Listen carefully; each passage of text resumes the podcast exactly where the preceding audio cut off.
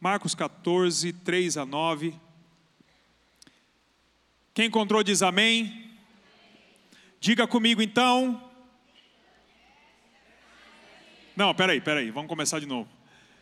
Essa é minha Bíblia. Eu sou.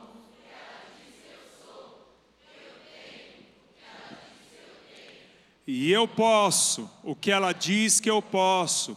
Abrirei meu coração, deixarei a palavra de Deus entrar e nunca mais serei o mesmo. Amém.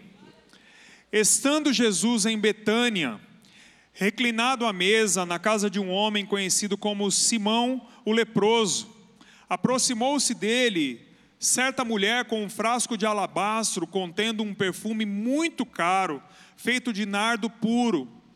Ela quebrou o frasco e derramou o perfume sobre a cabeça de Jesus. Alguns dos presentes começaram a dizer uns aos outros, indignados: por que este desperdício de perfume? Ele poderia ser vendido por 300 denários e o dinheiro dado aos pobres, e a repreendiam severamente. Deixem-na em paz, disse Jesus. Por que a estão perturbando? Ela praticou uma boa ação para comigo. Pois os pobres vocês sempre terão consigo e poderão ajudá-los sempre que o desejarem, mas a mim vocês nem sempre terão. Ela fez o que pôde derramou o perfume em meu corpo antecipadamente, preparando-o para o sepultamento. Eu lhes asseguro que onde quer que o evangelho for anunciado em todo o mundo, também o que ela fez será contado em sua memória. Vamos orar?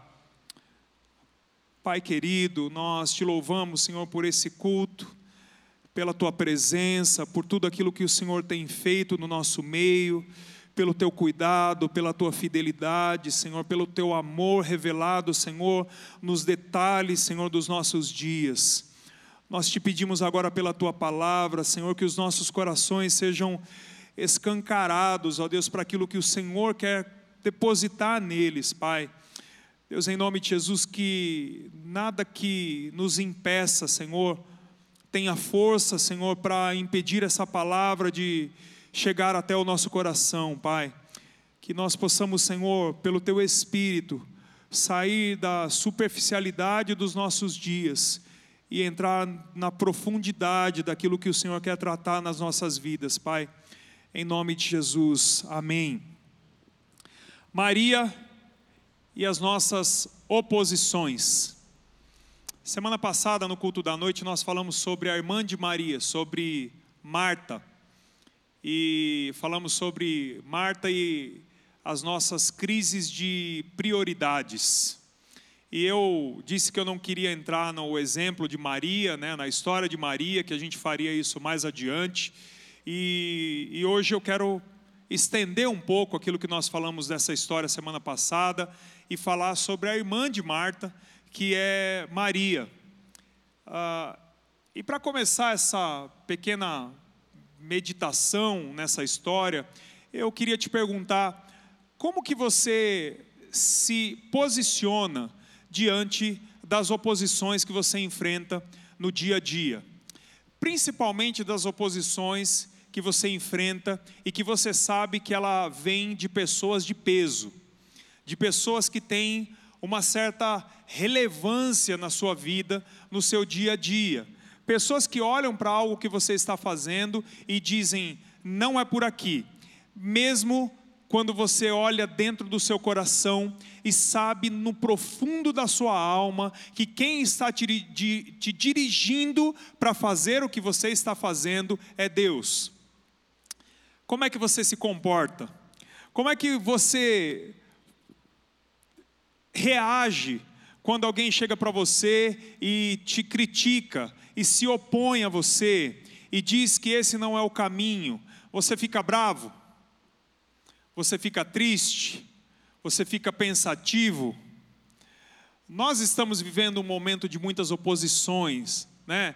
em que a gente tem até medo de falar aquilo que a gente pensa, porque as coisas estão muito inflamadas, especialmente por esse momento em que a gente vive, politicamente falando, né, de tal maneira que às vezes a gente fica até com medo de falar algumas coisas e, e medo da reação das pessoas, mas eu quero te dizer que ah, esse, essa nossa conversa de hoje, essa nossa meditação de hoje, é para que você ah, tenha a certeza de que se Deus colocou alguma coisa firme dentro do seu coração, Ele quer que você faça, você não há de parar diante de toda e qualquer oposição, em nome de Jesus. Ah, você resolveu um dia na sua vida que você ia levar a Deus a sério. Você entendeu no fundo do seu coração que dali por diante ah, você ia trilhar um caminho de relacionamento mais profundo com Deus, que Deus não ia ser apenas um amuleto em que você ia ah, recorrer a Ele ah, para um momento de necessidade, para uma emergência, para um problema imediato, mas você decidiu que você queria se aproximar de Deus, porque você entendeu que Ele quer ser seu amigo, que Ele quer estar próximo de você, que Ele quer viver na sua vida e não apenas nos seus problemas. Você entendeu que há possibilidade de ter um relacionamento com Jesus. Você sabe que Jesus morreu na cruz para te dar muito mais do que necessidades imediatas, porque Ele quer participar da sua vida, Ele quer habitar o seu coração, Ele quer uh, estar junto com você dia a dia. E isso começou a mudar a maneira como você pensa isso começou a mudar alguns valores que você tinha na sua vida. E, e, e aí você decidiu que você ia tomar decisões agora de acordo com aquilo que Deus estava colocando dentro do seu coração. Você sabe que você mudou não porque alguém te deu uma listinha de regras do que você deve fazer ou do que você não deve fazer, mas você entende que agora existe um processo de maturidade que Deus está operando dentro do seu coração e que vem de dentro para fora, que floresce dentro do seu coração e agora você começa a valorizar outras coisas. Você começa a tomar decisões diferentes das decisões que você tomava antes.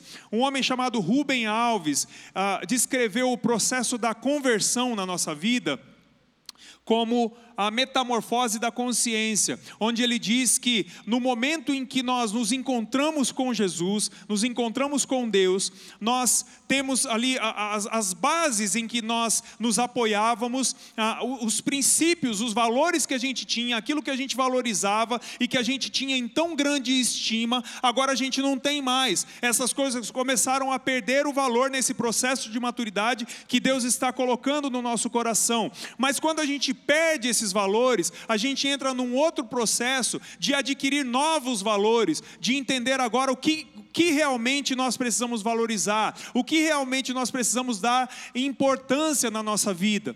E, e aí a gente começa a agir ah, através de, de novos valores. E Além desse processo de conversão, que é quando nós entregamos a nossa vida a Jesus, isso acontece muito no nosso decorrer, na história da nossa vida com Jesus.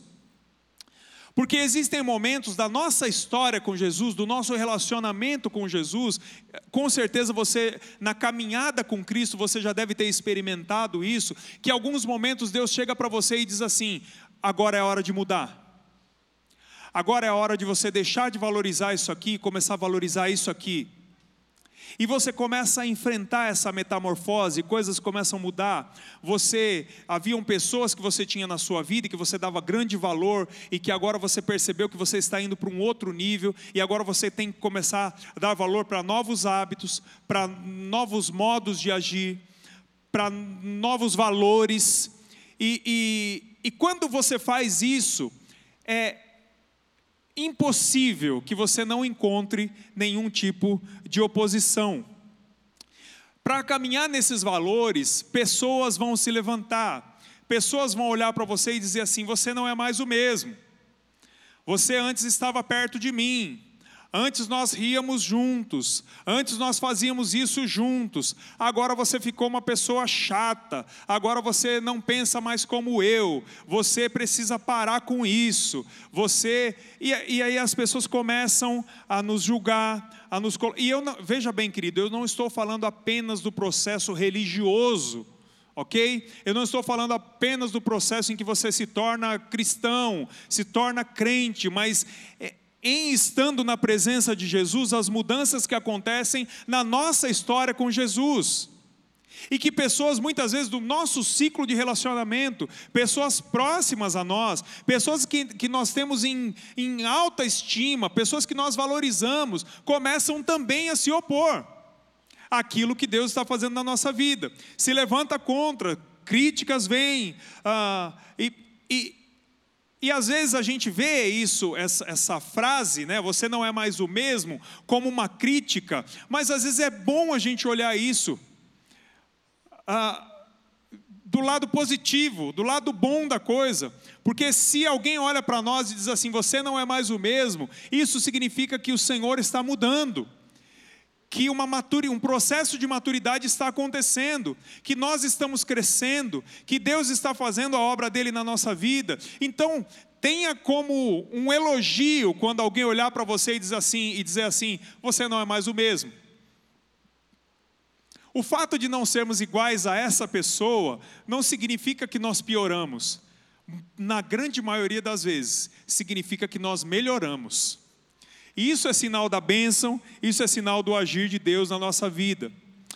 E quando essas pessoas se opõem a algo que Deus colocou no nosso coração, aos valores que nós estamos nos atentando, às mudanças que estão acontecendo na nossa vida, nós temos algumas maneiras de agir.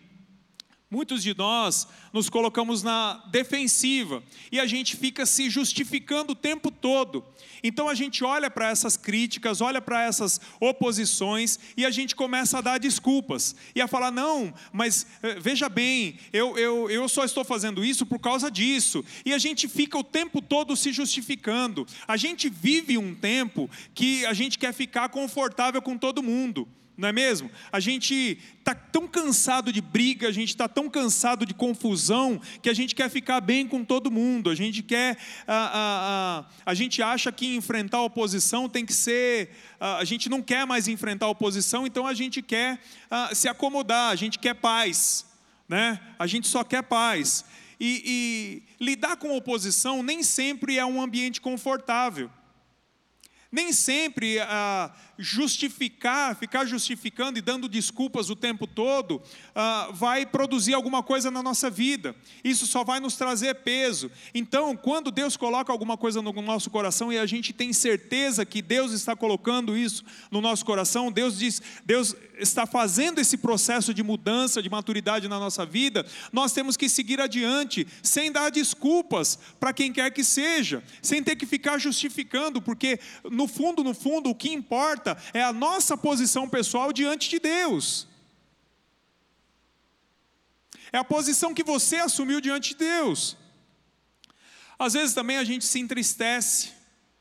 E a gente se entristece porque essas pessoas têm muito valor para nós e a gente começa a questionar o peso e a importância da maturidade que Deus está colocando na nossa vida. E isso é terrível, porque a gente fica cocheando entre dois pensamentos, sabe? A gente fala, puxa, será que vale a pena mesmo? E às vezes a gente simplesmente para e diz assim: bom, a gente é vencido pelo cansaço, e a gente diz assim: eu não aguento mais as oposições, eu não aguento mais enfrentar tanta dificuldade, eu não aguento mais enfrentar tanta crítica, eu vou voltar atrás. E a gente para um processo que seria tremendo, que Deus faria de maturidade na nossa vida. Nós estávamos indo para um alvo, estávamos, estávamos indo para uma direção, e de repente aquele processo é quebrado, porque as oposições que vêm, as críticas que vêm, nos tomam o coração, nos pesam o coração e a gente retrocede. Então eu quero te convidar nessa manhã a não retroceder nos processos de maturidade que Deus está efetuando na sua vida, porque Deus tem um alvo e aquilo que Ele tem para realizar na sua vida e através da sua vida não pode ser parado por nenhuma espécie de oposição, mesmo aquelas que vêm de dentro mesmo aquelas que vêm de muito próximo. Ah, mas como é que a história dessa mulher chamada Maria pode nos ensinar a respeito disso?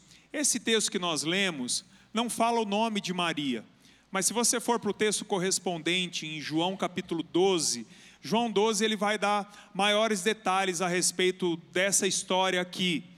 E, e lá ele vai dizer que essa mulher era Maria, ela vai dizer que Lázaro, aquele Lázaro que estava morto e que Jesus manda tirar a pedra e diz assim: Lázaro, vem para fora. Aquele Lázaro era o irmão de Maria e que estava à mesa com Jesus, naquela ceia, na casa de Simão o leproso. E diz que Marta estava, como sempre, fazendo a mesma coisa, servindo. Falei a semana passada né, que Marta estava preocupada em servir. Aqui nesse texto, de novo, Marta está fazendo a mesma coisa. Ah, e assim como lá em Lucas 10, que nós estudamos a semana passada, quando falamos de Marta, Maria está exatamente da mesma forma. Lá ela vai estar aos pés de Jesus, sem se importar com a oposição, sem se importar com a crítica da irmã, sem se preocupar com nada. Nesse texto, ela entra naquela sala, num ambiente totalmente masculino, onde, segundo a tradição, uma mulher não era muito bem-vinda, mas ela, eu imagino ela passando com aquele vaso de alabastro, com aquele perfume caríssimo pendurado ali ou nas mãos dela, e ela vai passando, e os olhares de preconceito e os olhares de, de protocolos ah, vão sendo direcionados para ela, com críticas, com oposição, mas uma coisa me chama a atenção em Maria, é que ela vai direto para o foco, ela está determinada a fazer um ato de adoração extravagante para Jesus. Ela determinou algo no coração, ela tinha certeza daquilo que ela devia fazer e ela seguiu. Nada do que aconteceu naquela sala pôde parar o propósito que Deus tinha estabelecido no coração dela. Por mais pesado que estivesse aquele ambiente, nada podia parar aquilo que aquela mulher ia fazer. A Bíblia diz que o perfume que continha naquele vaso era um perfume muito caro. Alguns estudiosos dizem aí que em valores de hoje, aquele perfume devia custar por volta de 15 mil reais. Sabe aquele perfume que você tem lá na sua casa, aquele perfume importado, que você só usa uma gotinha no dia que você vai para o casamento? Sabe? Para ele durar o máximo possível. Pois é, esse perfume dela era mais caro ainda. E, e o texto diz que ela vai na direção de Jesus de uma maneira tão, tão focada, tão concentrada, tão interessada em fazer o melhor que ela podia ter, em oferecer uma adoração ah, ah, absurdamente extravagante, ela vai na direção de Jesus e a, a Bíblia fala que ela quebra aquele vaso, que era um vaso de uma espécie de uma pedra ornamental, uma espécie de um gesso, alguma coisa do tipo, e ela quebra, justamente para que nenhuma gota daquele perfume sobre. Ela vai na direção de Jesus, entendendo que não existia nada que tivesse um preço mais caro do que aquele que estava diante dela. Ela chega diante de Jesus e não não questiona, embora todos ali estejam questionando esse preço, ela não questiona nada, ela só queria adorar a Jesus, ela só queria valorizar a Jesus, ela só queria demonstrar a importância que Jesus tinha na vida dela. Então, ela não quer economizar nenhuma gota, ela não faz como a gente que às vezes a gente poupa, a gente não quer aparecer, a gente não quer levantar as nossas mãos, a gente não quer ir além, a gente não quer que as pessoas olhem para nós e nos critiquem, elas não querem que, a gente não quer que as pessoas olhem para nós e digam que a gente está exagerando, ela não se preocupou com nada disso, porque diante dela estava aquele que era mais caro, era mais importante, era mais relevante do que qualquer preço que ela poderia oferecer. Maria é o exemplo de alguém que supera toda e qualquer oposição para fazer o melhor que ela tem para fazer para Jesus. E a minha oração é que a gente seja assim. que a gente viva um tempo em que a gente não tenha limites para oferecer para Jesus aquilo que a gente precisa oferecer. Que nos momentos em que o nosso coração estiver inclinado a adorar, inclinado a se posicionar, inclinado a fazer algo para Jesus, nada nos pare. Nenhuma crítica, nenhum tipo de levante. Eu estava conversando no primeiro culto ali com a pastora Elaine, e eu falei: puxa, ah, ah, como que ah, hoje a gente se tornou um monte de crente limitado, sabe? Ah, houve um tempo em que a gente não tinha limite para oferecer aquilo que a gente tinha para Jesus. Hoje a gente dá a desculpa do tempo, a gente dá a desculpa da crítica, a gente dá a desculpa ah, do que as pessoas vão pensar, e, e, a gente dá a desculpa da capacidade, porque a gente não tem a performance necessária para poder fazer o que Jesus merece, e a gente se enche de desculpas e não faz aquilo que a gente precisa fazer. Ah, mas eu aprendo que tem pelo, nesse texto tem pelo menos três coisas aqui que, que me chamam muito a atenção na atitude de Maria e que eu acho que a gente precisa aprender se a gente quer ser como ela.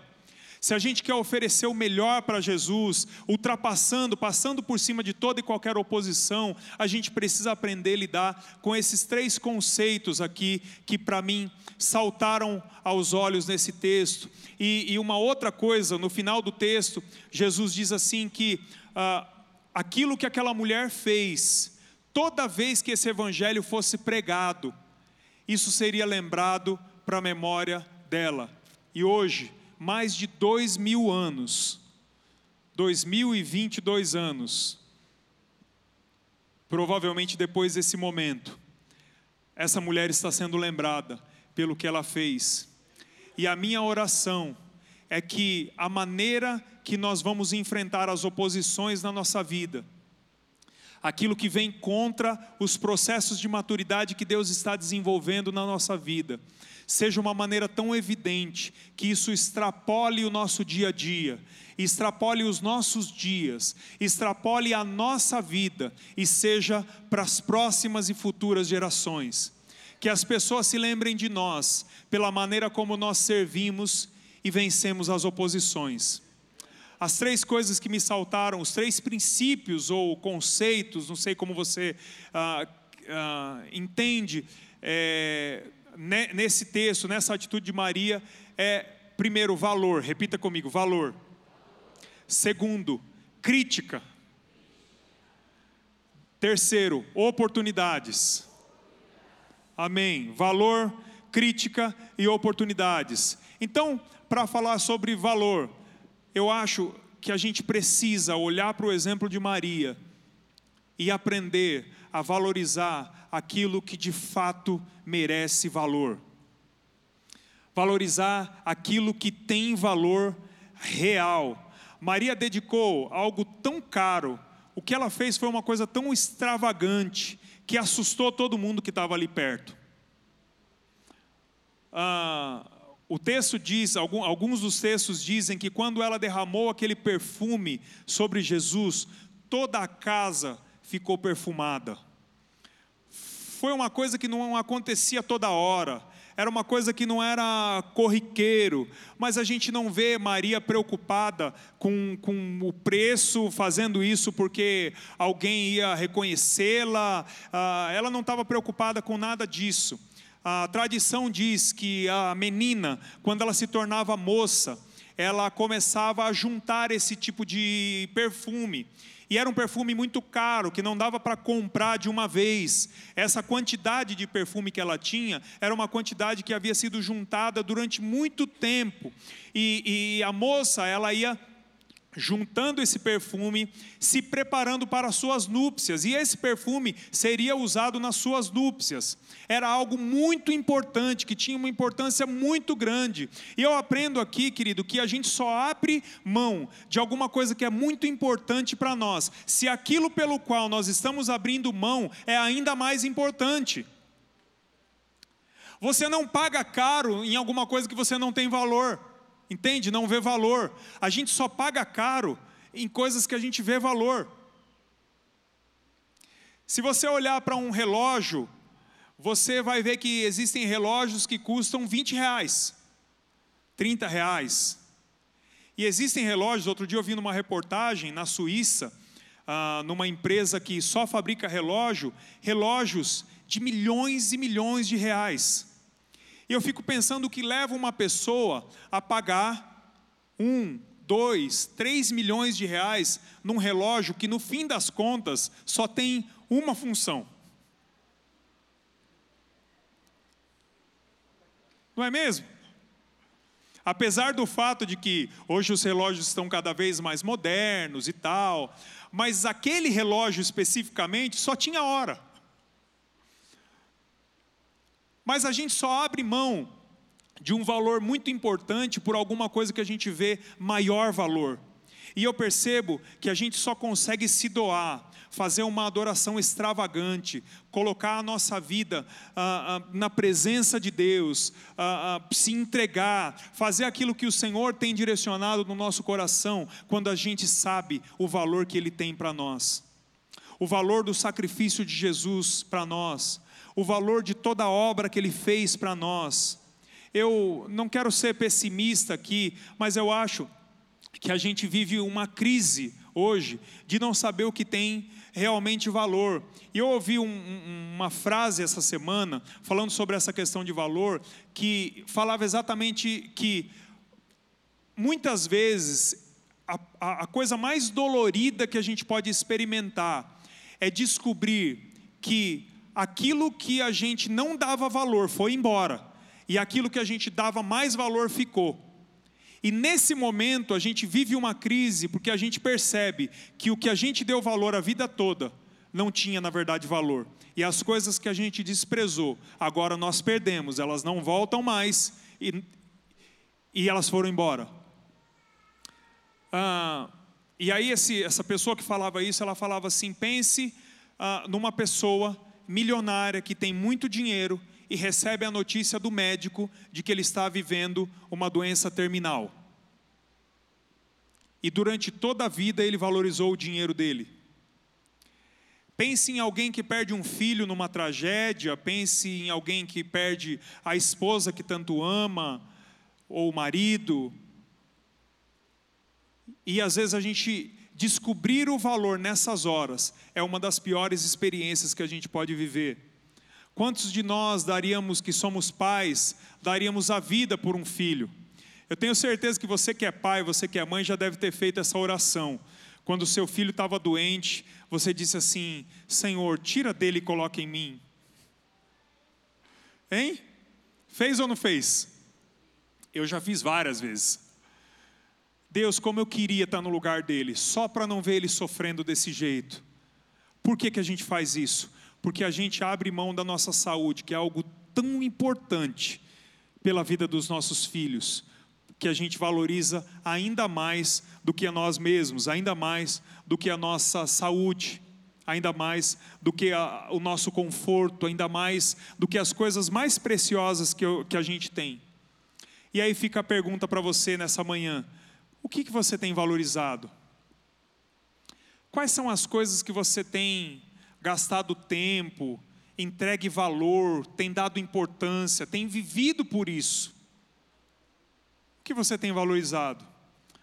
A segunda coisa, sobre a crítica. Continue, e essa é uma lição que eu aprendi, que Deus falou muito no meu coração. Continue, mesmo, continue seguindo na direção do que Deus colocou no seu coração, mesmo com a oposição da crítica. Amém? Eu posso ouvir um amém? Querido, eu faço, graças a Deus, 47 anos nos próximos dias. Fica a dica. Ah, brincadeira, gente, por favor, tá? Senão depois vão falar assim: oh, o pastor estava pedindo presente no púlpito. Ah, mas, queridos, nesse tempo, acredito eu, por volta de 19 anos de ministério, eu nunca vi ninguém se levantar para fazer alguma coisa realmente importante, alguma coisa relevante e não ser criticado. Você já viu? O problema é que, mesmo sabendo disso, quando a crítica vem, quando a oposição vem, a gente se entristece. E o pior de tudo é quando essa oposição vem com uma causa nobre. Veja o que acontece com Maria. Olha só os discípulos falando, e aliás, ah, de novo falando de João capítulo 12, lá ah, nesse texto fala que os discípulos murmuravam, que os discípulos perturbavam ela, mas no texto de João capítulo 12, diz que Judas foi quem estimulou tudo isso, porque ele era ladrão e na verdade ele não estava preocupado com os pobres, coisa nenhuma. Na verdade, o que ele queria era ter os 300 denários dentro da bolsa, porque era ele que cuidava do dinheiro. E ele era ladrão, era isso, é isso que a Bíblia diz, né? E, e nesse texto aqui, quando fala dos discípulos, eu entendo que os discípulos foram na dele sabe? Ele deve ter começado a cochichar, a falar ali e tal, e aí os discípulos olharam e falaram: não, mas essa realmente o que ele está falando tem fundamento, é uma causa nobre. Olha aí, 300 denários, quantos pobres a gente não conseguiria ajudar? E um dos, uma das dificuldades maiores de enfrentar a crítica é justamente quando a crítica vem com essas justificativas. Quando a crítica vem, quando a oposição vem, ah, dizendo para nós, por exemplo, olha só o que você poderia fazer com esse tempo que você está dedicando. Olha só o que você poderia fazer com esse dinheiro que você está dedicando. Olha só o que você poderia fazer com esse ato, com esse gestos que, que com esse gesto que você está fazendo. E as pessoas vão dando justificativa, porque todo mundo que critica, todo mundo que se opõe a você, tem sempre uma boa justificativa.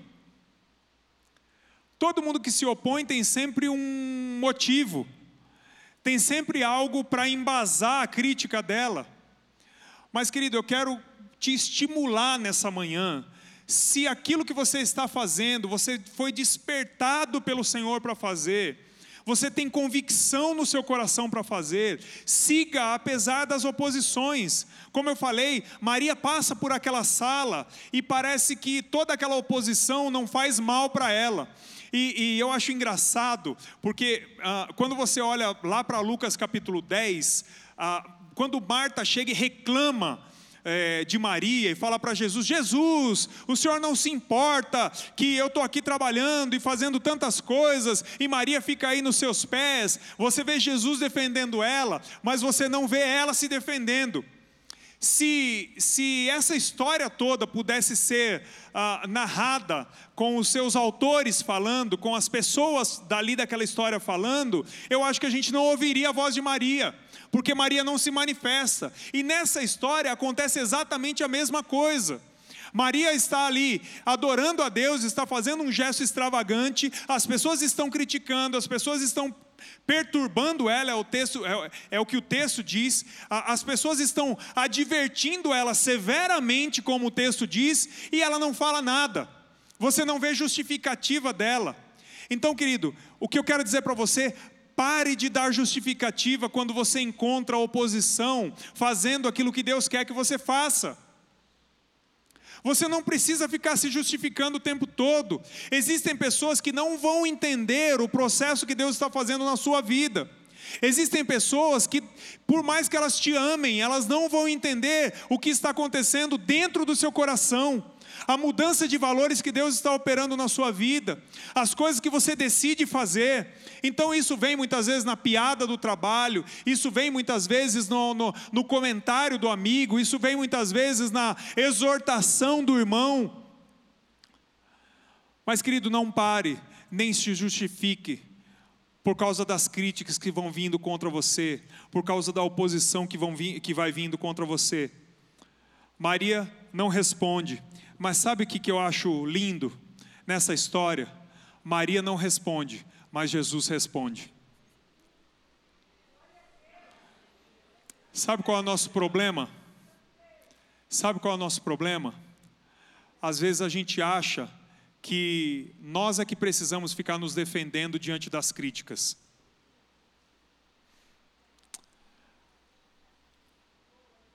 Mas eu quero te dizer que você tem um Deus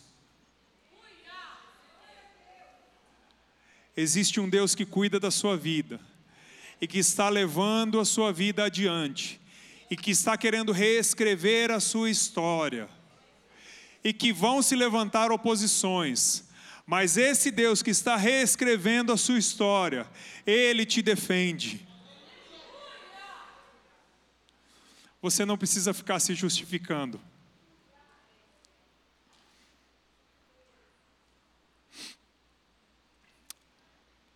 Às vezes é difícil a gente se defender, né? Às vezes é cansativo a gente se defender.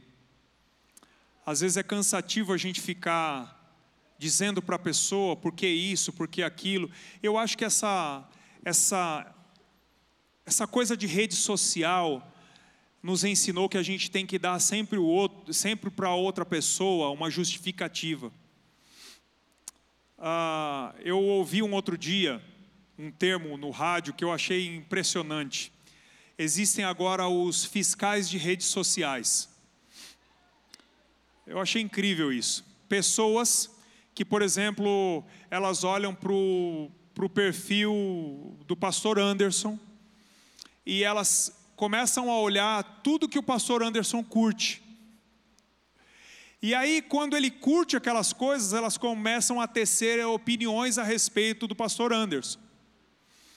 E aí elas começam a criticar o pastor Anderson porque ele curte aquilo. Porque quando você curte, é um sinal de que você concorda. E às vezes a gente começa, olhando essas coisas, a gente começa a ficar com medo de curtir algumas coisas. Né? A gente, alguém posta lá alguma coisa nas redes sociais, aí você vê, você até concorda ou discorda dentro de você, mas você fica bem quietinho, né? Existe até uma, uma, um post que eu vi outro dia em que a pessoa fala, fala assim: ah, Olha, eu sou assim, é, e se você não quiser, é só você não curtir, é só você não compartilhar. Olha, não concorda, fica para você e vida que segue. E eu concordei demais com isso porque as pessoas têm direito de ter as suas opiniões, a sua direção, têm direito de pensar aquilo que elas pensam. Eu, eu, entendo isso, eu entendo isso. O problema é quando isso entra na nossa vida de tal maneira que a gente deixa de fazer até as coisas que Deus tem nos direcionado para fazer por causa da crítica. E a gente tenta ficar se defendendo. Jesus te defende. Creia que Ele te defende. Faça o melhor que você puder, sem precisar de um tapinha nas costas. Faça o seu melhor. Siga na direção do que Deus colocou no seu coração, sem precisar de alguém que chegue atrás de você, bata nas suas costas e diga: bom garoto, boa garota. A gente se move muitas vezes pelo elogio, pelo reconhecimento, e tudo isso é muito bom, mas quando isso se refere a fazer ou não fazer aquilo que Deus colocou no nosso coração, pouco importa o tapinha nas costas, pouco importa o elogio, porque aquele que direciona está vendo a intenção do nosso coração. Eu, um exemplo, já vou terminar. Um exemplo tem. Já vou terminar, mais dez minutinhos, tá bom? Ah, tem um exemplo que a gente conhece, todo mundo conhece, o exemplo de Davi. Ah, uma história bastante conhecida. Samuel chega para ungir o futuro rei de Israel, e aí vão se chegando os filhos de Jessé, e aí chega um filho fortão, bonitão, altão, com panca de rei, e Samuel pensa: com certeza é esse. E Deus fala para ele: não é esse. Próximo. Vem o próximo e Samuel olha e fala assim: não, agora deve ser esse, porque esse tem essa característica, esse tem essa diferença, esse se, se comporta melhor e tudo mais. E Deus fala: também não é esse. E vai passando até que chega o pequeno Davi, magrinho, eu imagino canela fina, um menininho assim, bonitinho, ruivinho. E, e eu imagino Samuel pensando: não, não deve ser esse, esse passa, deve ser o próximo.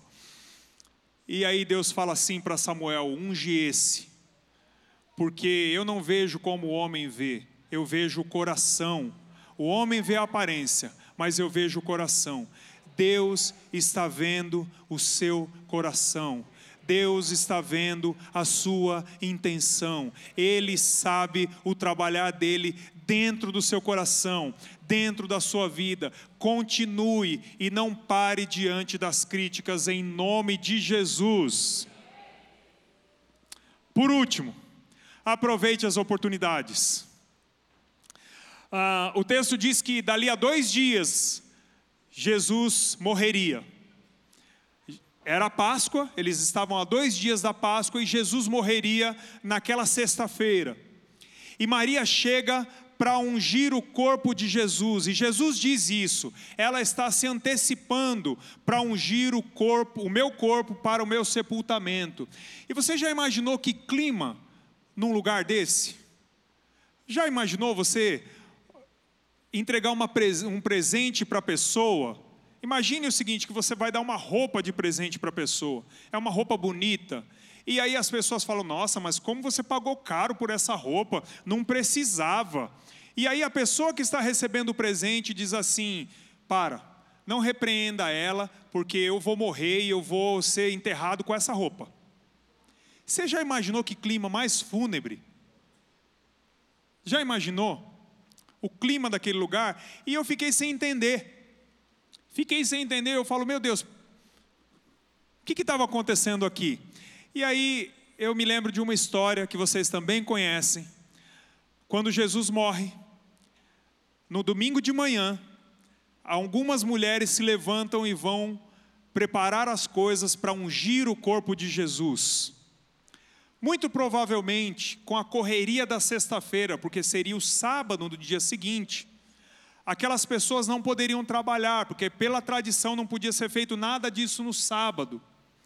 Então, o sepultamento de Jesus foi feito às pressas. Provavelmente o processo tradicional de ungir o corpo da pessoa que morreu não havia, não havia acontecido. E aí aquelas mulheres se levantam no domingo de manhã e vão até o túmulo. Quando elas chegam lá, a pedra está removida e um anjo está lá dentro, e vocês conhecem a história. O anjo olha para elas e diz: Por que, que vocês estão procurando entre os mortos aquele que está vivo? Lembram dessa história? Se eu fosse o anjo, eu diria para elas, conhecendo a história de Maria: Queridas, vocês chegaram atrasadas. Porque alguns dias atrás, alguém já foi direcionada por Deus para fazer o que vocês vieram fazer aqui. O trabalho já foi feito. O corpo dele já foi ungido. E aí essas coisas vão se encaixando. Então, às vezes, a gente não entende por que, que Deus está mandando a gente fazer alguma coisa a gente não entende por que, que a gente precisa aproveitar aquela oportunidade, tem que ser naquela hora, tem que ser naquele dia, a gente não entende por quê, e às vezes, dias depois, a gente vai entender por que, que Deus nos direcionou a fazer aquilo. Querido, não perca as oportunidades. Se Deus tem te dado a oportunidade de fazer algo extravagante, faça. Se Ele tem colocado no seu coração para dedicar algo especial, dedique. Se Ele tem te colocado no seu coração para que você perdoe alguém, perdoe. Se Ele tem te colocado no seu coração para ultrapassar um limite, ultrapasse, faça, aproveite a oportunidade. Deixa eu te dizer uma coisa: existem oportunidades que Deus nos dá, que quando a gente não faz, essa oportunidade não volta mais. A gente tem o péssimo hábito de sair procrastinando as coisas, sabe? Deus nos deu uma direção e a gente vai empurrando com a barriga. Amanhã eu faço, depois eu faço, depois eu converso com essa pessoa, depois eu perdoo, depois eu me aproximo, depois eu me reconcilio. Pessoas que estão há anos sem falar com seus pais, pessoas que estão há anos sem falar com seus filhos, com outras pessoas, guardando uma mágoa, alimentando uma mágoa que vai ultrapassando ano após ano e perdendo as oportunidades. Essa semana eu ouvi uma história triste de dois irmãos que estavam brigados. Um dos irmãos estava muito doente e alguém em comum chegou para esse outro irmão que estava bem e falou a respeito do irmão doente e disse: Olha, o seu irmão não está bem, ele precisa de você, E a resposta desse irmão foi: Eu não me importo com ele. Ele não faz mais parte da minha vida. Dias depois, esse mesmo irmão estava chorando no velório do irmão, chorando a culpa de não ter feito antes, de não ter aproveitado a oportunidade. Eu me lembro de uma ocasião na minha vida, acho que uns 30 anos atrás, eu estava caminhando na rua com muita pressa, numa rua aqui do centro de São Paulo que tinha muitas clínicas médicas e tudo mais e eu cruzei com uma mulher, uma senhora grávida. E com muita pressa ela me parou e, e ela falou assim: moço, é, eu estou com fome. Você poderia me pagar um lanche? E eu, naquela pressa, afobado com aquilo, eu falei: moça, eu não posso. E fui embora. Se tem uma oração, se Deus falasse para mim assim: olha, o que você gostaria que acontecesse de novo? o que você gostaria, que oportunidade que você gostaria de ter de novo, eu diria para Deus: Deus, me leva de novo até aquele dia. Eu não estou dizendo que você deva sair dando dinheiro para qualquer pessoa que te pede, não é isso. Mas existem algumas oportunidades que são únicas. Eu me lembro até hoje do rosto daquela mulher. E como eu me arrependo, como eu gostaria de voltar para aproveitar aquela oportunidade.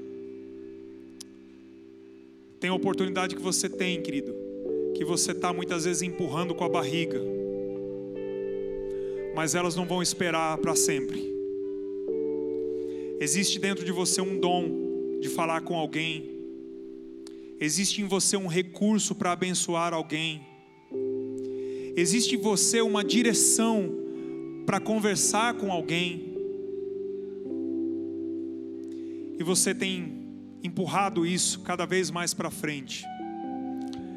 E eu quero te desafiar nessa manhã, nesse início de tarde.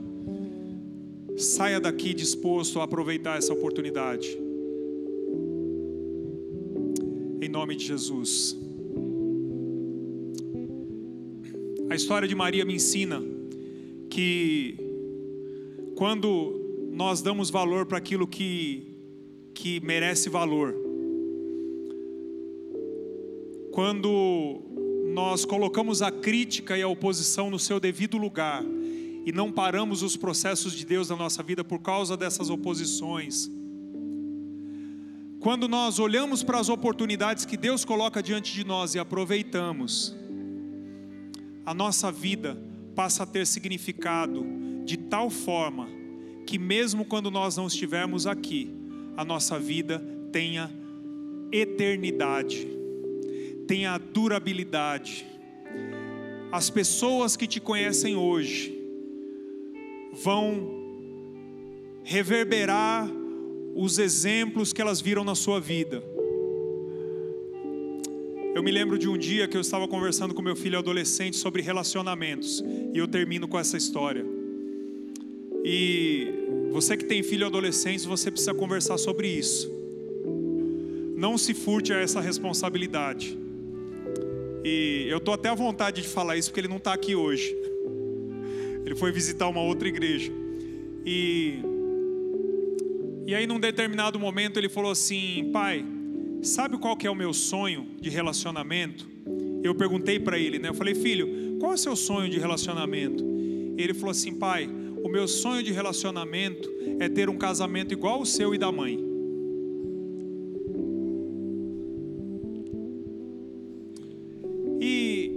Falando isso, querido, para ressaltar que a gente é melhor do que ninguém porque eu fico grato que apesar das nossas falhas, apesar dos nossos erros, dos nossos caminhos tortuosos muita, muitas vezes, existe algo que está sendo construído quando a gente faz aquilo que Deus coloca no nosso coração. Hoje, no dia 23 de outubro de 2022, está se cumprindo mais uma vez a profecia de Marcos, quando Jesus disse: O exemplo dessa mulher será contado toda vez que esse evangelho for anunciado. Que a nossa vida daqui a muitos anos, quando alguém contar a nossa história, alguém conte a nossa história, por não ter parado diante das oposições, mas ter feito, aproveitado todas as oportunidades para fazer o que Jesus tinha para fazer na nossa vida. Em nome de Jesus, eu quero orar por você agora. Quero pedir para que você feche seus olhos.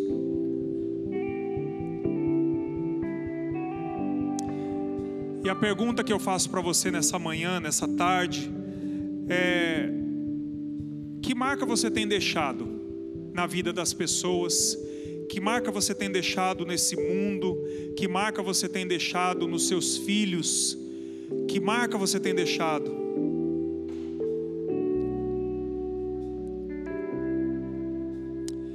Eu acho que se a nossa vida for assim como a vida de Maria, as oposições serão só um detalhe.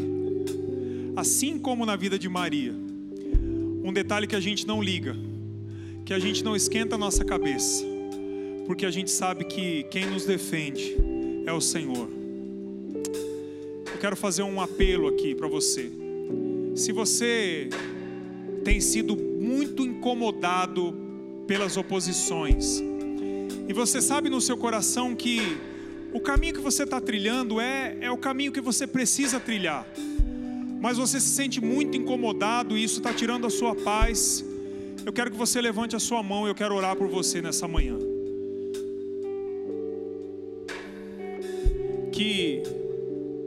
Amém, amém.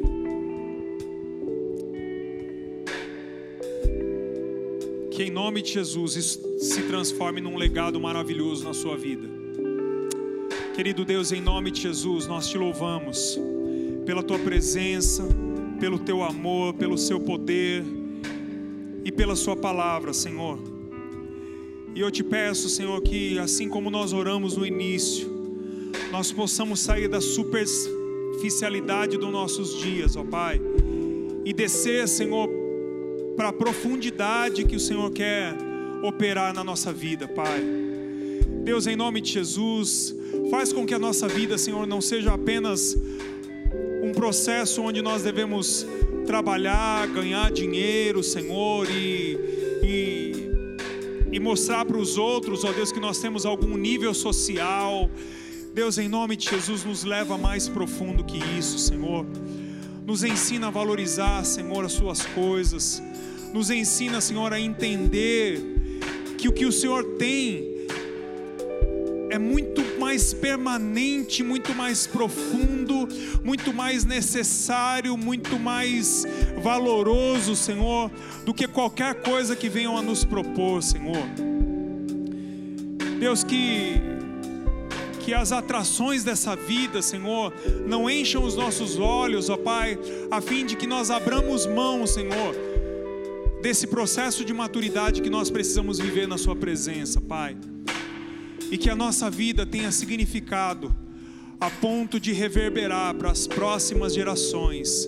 Em nome de Jesus, Pai, nos fortalece no nosso dia a dia, nos fortalece nas nossas decisões, nos fortalece diante das oposições, nos dá, Senhor, a convicção daquilo que o Senhor tem para nós, em nome de Jesus, em nome de Jesus. Amém, queridos? Você recebe essa palavra?